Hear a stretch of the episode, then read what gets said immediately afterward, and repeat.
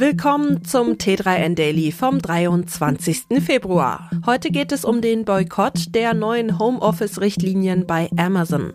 Außerdem fragwürdiger Deal der Bundesregierung, Häuser aus dem 3D-Drucker, eine Kooperation zwischen Mercedes und Google sowie das teuerste iPhone aller Zeiten.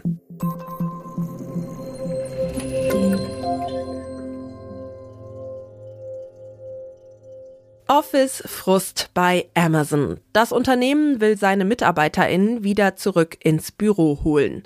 In einem internen Memo an die Belegschaft ist die Rede von drei Tagen, die das Team wieder im Office verbringen soll. Doch das kommt nicht bei allen gut an. Ähnlich wie beim Apple-Fiasko vor einem Jahr sind viele Angestellte unzufrieden mit den neuen Richtlinien und sie sollen sogar schon eine Petition gestartet haben. In der Petition fordern die MitarbeiterInnen unter anderem von Amazon, seine Position als Top-Unternehmen nicht zu gefährden, indem es die Arbeitsbedingungen der Menschen verschlechtere. Auch in der Slack-Gruppe des Unternehmens, die 16.000 Mitglieder umfasst, soll es hitzig zugehen. Unter anderem beschweren sich die MitarbeiterInnen darüber, dass Amazon seine Rolle als bester Arbeitgeber der Welt nicht erfüllt, weil das Unternehmen willkürlich die Rückkehr an den Arbeitsplatz erzwingt. Seit Ankündigung der Hybrid Order am 17. Februar 2023 sollen bei der Petition schon 5000 Unterschriften zusammengekommen sein. Glück für Telekom, Vodafone und O2, Pech für die kleinen Anbieter. Ex-Verkehrsminister Andreas Scheuer hat offenbar beim 5G-Netz unliebsame Konkurrenz für die drei großen Mobilfunkanbieter verhindert. Der ehemalige Minister für Verkehr und digitale Infrastruktur soll eine Verpflichtung der Netzbetreiber umgangen haben, die Mobile Virtual Network Operators, kurz MVNO, einen sicheren Zugang zu fremden Netzen gewährt hätte. In der Vergangenheit haben MVNO wie Aldi Talk oder Chibo als Dienstleister bei den großen Anbietern agiert, Kapazitäten und Ressourcen angemietet und diese an ihre Kundschaft weiterverkauft. Wie interne Dokumente aus der Bundesnetzagentur nahelegen, werden im Rahmen der Neuauflage der Diensteanbieterverpflichtung bestimmte Preise für diese Dienstleistungen seitens der drei großen Provider nicht mehr festgelegt. Die Parteien können die Konditionen nun selbstständig aushandeln. Dieses Zugeständnis an die drei großen Netzbetreiber habe Scheuer im konkreten Fall mit der Forderung verbunden, dass diese in weniger besiedelten Gebieten den Mobilfunkmastenausbau vorantreiben und bis 2020 entsprechende Ausbauquoten erreichen. Dass die Anbieter aber kein Interesse an mehr Wettbewerb im attraktiven 5G-Markt haben, ist nur verständlich. Die großen Verlierer bei diesem Deal sind die KundInnen, die bis auf weiteres bei der Nutzung der 5G-Netze auf die drei Anbieter Telekom, Vodafone und O2 angewiesen sein werden. Häuser aus dem 3D-Drucker? Okay. Aber gleich ein ganzes Viertel? Das entsteht aktuell tatsächlich in Kenia. Hinter dem Projekt steckt 14 Trees, ein Joint Venture zwischen Holcim, einem Schweizer Unternehmen für nachhaltiges Bauen, und British International Investment, einer Organisation für Entwicklungszusammenarbeit im Vereinigten Königreich. Die 3D-Gemeinde steht in Kilifi in Kenia und heißt Mwule Gardens.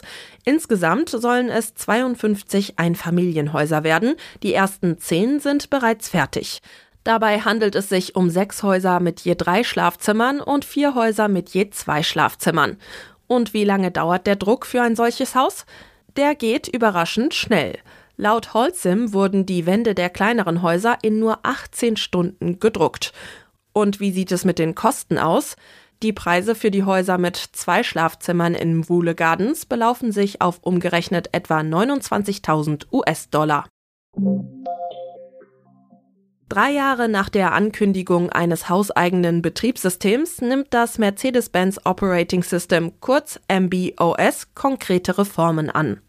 Das Unternehmen hat nun verraten, wie dieses System für künftige E-Auto-Modelle aussehen soll. Unter anderem sind im proprietären MBOS diverse Google-Funktionen und Karten integriert. Um eine neue Generation von Navigationssystemen im Auto zu entwickeln, ist der Autobauer eine langfristige strategische Zusammenarbeit mit Google eingegangen.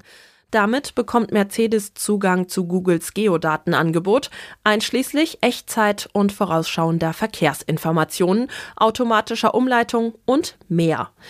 Die speziell entwickelte Chip-to-Cloud-Architektur, die das Herzstück jedes künftigen Produkts sein wird, bietet außergewöhnliche Softwarefunktionen und begeistert die Kunden durch ihre Benutzerfreundlichkeit, heißt es. 63.000 US-Dollar für ein 16 Jahre altes iPhone? Oh ja, für diese gigantische Summe hat eine US-Amerikanerin ihr iPhone der ersten Generation verkauft. Das Smartphone, das von seinem neuen Besitzer beim Auktionshaus LCG Auctions ersteigert wurde, ist damit das teuerste iPhone aller Zeiten. Karen Green hat das iPhone 2007 von Freunden geschenkt bekommen und dafür keine Verwendung gehabt. Sie wickelte das Gerät unverpackt in einen Schlafanzug und bewahrte es in einem Regal auf. Bis heute. Als die Frau mitbekam, dass iPhones der ersten Generation auf eBay teilweise für Summen von 10.000 Dollar gehandelt werden, realisierte sie erst, was für einen Schatz sie zu Hause hat. Dass ihr iPhone bei der Auktion mehr als das Hundertfache seines Verkaufspreises einspielen würde, hat aber vermutlich auch ihre Erwartungen übertroffen. Das war's schon wieder mit dem T3N Daily für heute. Noch viel mehr zu allen Aspekten des digitalen Lebens, des Arbeitslebens und der Zukunft findest du rund um die Uhr auf t3n.de.